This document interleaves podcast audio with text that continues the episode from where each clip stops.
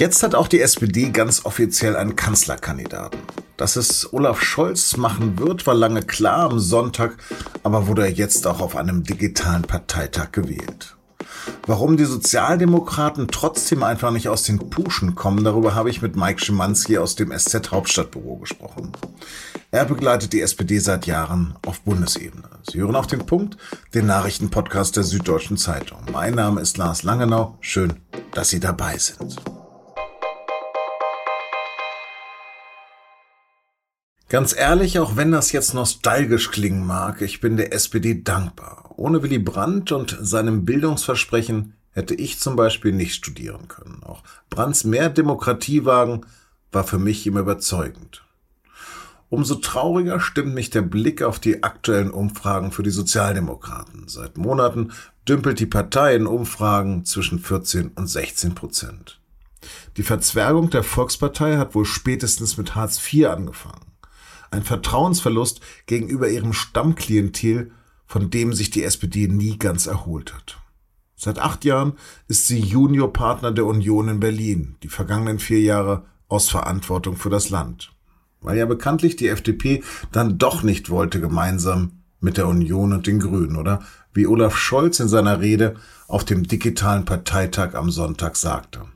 Ja, wir haben mitregiert. Ja, das Land steht besser da, als wenn wir das nicht gemacht hätten. Wir lassen uns in die Verantwortung nehmen.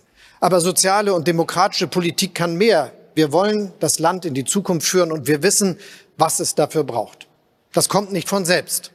Der Finanzminister der nicht mehr ganz so großen Koalition wurde damit 96,2 Prozent zum SPD-Kanzlerkandidaten gekürt. Immerhin nicht mit 100 Prozent wie einst Martin Schulz, der dann im Wahlkampf völlig untergegangen ist. Aber es war doch ein eindrückliches Zeichen der Geschlossenheit. Entsprechend selbstbewusst sagt er, ich möchte eine Regierung anführen, die unser Land nach vorne bringt.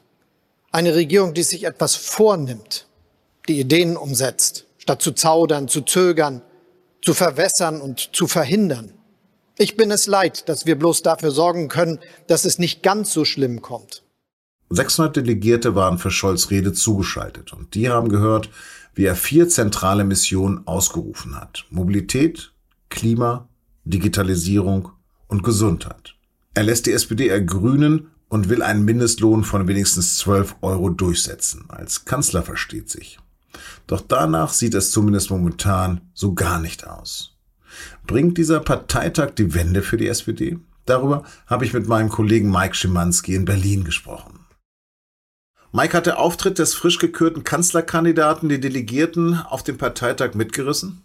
Ich hätte gern die Stimmung in einem Saal erlebt, wo er vor Publikum redet. Das war aber nicht der Fall, weil das eine digitale Zusammenkunft war, wo sich die 600 Delegierte zugeschaltet haben.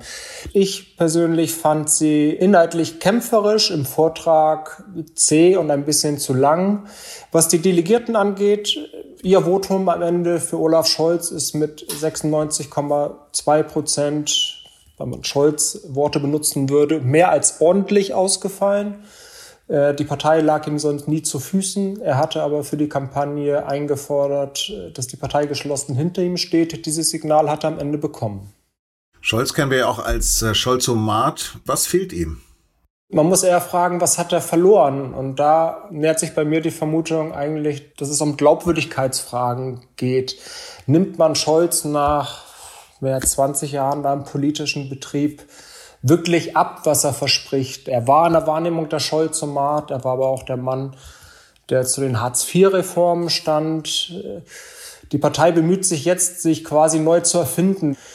Auch Scholz will Veränderung. In seiner Zeit als Landespolitiker in Hamburg hat er auch gezeigt, dass, dass es eine Abkehr von Hartz IV geben kann. Er hat das sehr gut gelöst, indem er Schulabgängern Perspektiven geboten hat, sich überhaupt über Schulabgänger, die, die keinen Abschluss gemacht hatten. Nur dringt vieles von dem nicht durch, weil quasi diese Zeit Scholz als Hartz-IV-Unterstützer bleischwer auf seiner Biografie liegt. Mit ihm ist es total schwer für die Partei, Erneuerung zu verkörpern. Wie auch. 20 Jahre im Geschäft, Scholz bleibt Scholz am Ende. Mhm. Hätte es denn eine personelle Alternative gegeben für die Sozialdemokraten? Als Scholz von der Parteispitze im vergangenen Sommer nominiert wurde, war die Lage eher so, äh, Scholz ist nicht der beste Kandidat, sondern der einzige Kandidat. Fraktionschef Rolf Mützenich war mal im Gespräch, aber die der wäre es nicht gewesen. Das war auch vielen in der Partei klar. Er war am Ende nicht der Beste, sondern der Einzige. Lass uns mal über das Wahlprogramm reden. Ist da irgendwas Überzeugendes für dich drin? Scholz hatte die Vorgabe gegeben, ähm, das große Bild zu zeichnen für die 2020er Jahre. Es geht um den digitalen Wandel, es geht um den Ausbau von Mobilität. Als Folge von Corona geht es auch um Investitionen ins Gesundheitswesen. Transformation hin zu einer klimaneutralen Wirtschaft. Das, das, das sind alles richtige Punkte, die in vielen Details auch gut hinterlegt sind. Es ist auch hinterlegt mit einem neuen Sozialstaatskonzept, was die Auswüchse der Hartz-IV-Reform stark korrigiert. Also aus, aus meiner Sicht ist das Programm eigentlich sehr gelungen. Bleibt halt die Frage, mit wem Sie das dann umsetzen sollen. Wie ist denn das Verhältnis zu der Linken und zu den Grünen? Ich glaube, das Verhältnis zu beiden Parteien wird dann ein bisschen verklärt. Das zu den Grünen rührt noch aus den rot-grünen Regierungsjahren her, wo man die, die, die Grünen als Partner versteht. Und es hat, hat sich vieles verändert. Mittlerweile sind die Grünen selbstbewusster und stärker, auch in den Umfragen stärker als die SPD. Das Verhältnis zu den Linken unter Scholz als Kanzlerkandidat würde ich denn doch als schon schwierig bezeichnen. Sicherlich würde geprüft werden, ob auch ein rot-rot-grünes Bündnis oder in dem Fall grün-rot-rotes Bündnis möglich erscheint. Aber die Differenzen gerade in der Außenpolitik und, und, und in Fragen der Verteidigung und Sicherheit äh, dürften schwer überbrückbar sein für die SPD unter einem Kanzler Scholz. Malu Dreyer, die Ministerpräsidentin aus Rheinland-Pfalz, hat hier eine zentrale Rolle jetzt beim Parteitag. Wird sie denn auch eine Rolle spielen im Wahlkampf? Das wünschen sich viele. Malu Dreyer hat in Rheinland-Pfalz ja einen sagenhaften Schlussspurt im Wahlkampf hingelegt. Malu Dreyer ist unglaublich beliebt. Sie hat ein gutes Händchen, auf die Leute zuzugehen. Sie findet die richtigen Worte und, und strahlt eine Wärme aus, die Scholz gänzlich fehlt in seinen Auftritten. Es soll neulich in der Fraktion mal eine Wortmeldung gegeben haben, wo es hieß, er möge doch ein bisschen menschlicher rüberkommen in seinem Auftritt jetzt im Wahlkampf. Scholz große Schwäche ist tatsächlich seine dröge, sachliche Art. Wie sieht's denn mit dem Kabinett aus? Wie machen denn die SPD-Minister ihren Job dort? Das, das schlechte Abschneiden der SPD in den Umfragen kann man, denke ich, in keinem Fall der Arbeit der, der SPD-Ministerinnen und Minister anlasten. Also durch die Bank weg machen die einen passablen bis sehr guten Job. Also ich kann, kann nicht erkennen, dass, dass da der Schwachpunkt liegt für das traurige Erscheinungsbild der SPD. Mhm. Summa summarum, obwohl das natürlich viele Aspekte sind, warum kommt die SPD nicht aus dem Puschen? Also Scholz ist tatsächlich ein Problem in dieser Kampagne. Er kann Aufbruch und Erneuerung nicht verkörpern in seiner Person. Programmatisch ist die SPD gut aufgestellt. Der Kanzlerkandidat Olaf Scholz kann es aber nicht in dieser Gänze nach außen verkörpern. Bisschen Kaffeesatzleserei. Aber zum Abschluss die Frage, was ist deine Prognose, wie die SPD bei der Wahl Ende September abschneiden wird? Die SPD würde mich überraschen, wenn sie tatsächlich 20 Prozent erreicht oder sogar besser als 20 Prozent am Wahlabend dasteht. Das wäre aus heutiger Sicht Stand Mai auch ein beachtlicher Spurt, den die Partei dann hingelegt hätte. Mike, vielen, vielen Dank. Alles klar, vielen Dank.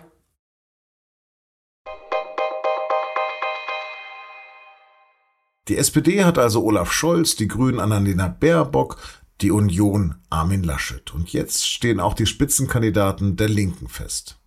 Sie gehen mit Parteichefin Janine Wissler und Fraktionschef Dietmar Bartsch in den Bundestagswahlkampf. Wisslers Co-Vorsitzende Susanne Henning-Westloff hatte schon vor rund zwei Wochen gesagt, dass sie auf die Spitzenkandidatur verzichtet. Sie will sich auf ihren Direktwahlkreis in Thüringen konzentrieren und zum ersten Mal in den Bundestag einziehen. Aktuell liegt die Partei in Umfragen bei rund 6 Prozent.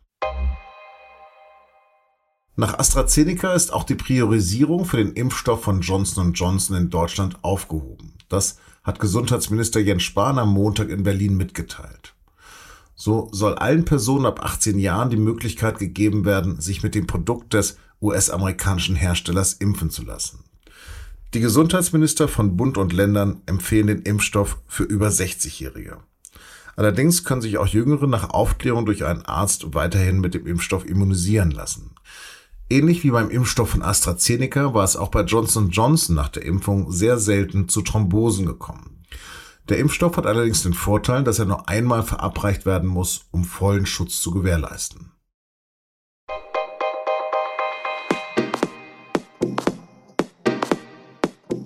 Der Samstag war schrecklich in München. Die ganze Nacht über Autokorsos, Hupen und Gelage von besoffenen FC Bayern-Fans. Natürlich nicht. Bayern hat zwar die neunte Meisterschaft in Folge gewonnen, aber die wurde hier mal wieder äußerst nüchtern aufgenommen. Ob und von wem sich die Dominanz der Bayern in absehbarer Zeit mal brechen lässt, darüber haben meine Kollegen in unserem Podcast und nun zum Sport gesprochen. Und den finden Sie wie alle unsere Podcasts unter sz.de-podcasts. Das war auch der Punkt. Redaktionsschluss war 16 Uhr. Vielen Dank fürs Zuhören und wenn Sie möchten, dann hören wir uns morgen wieder.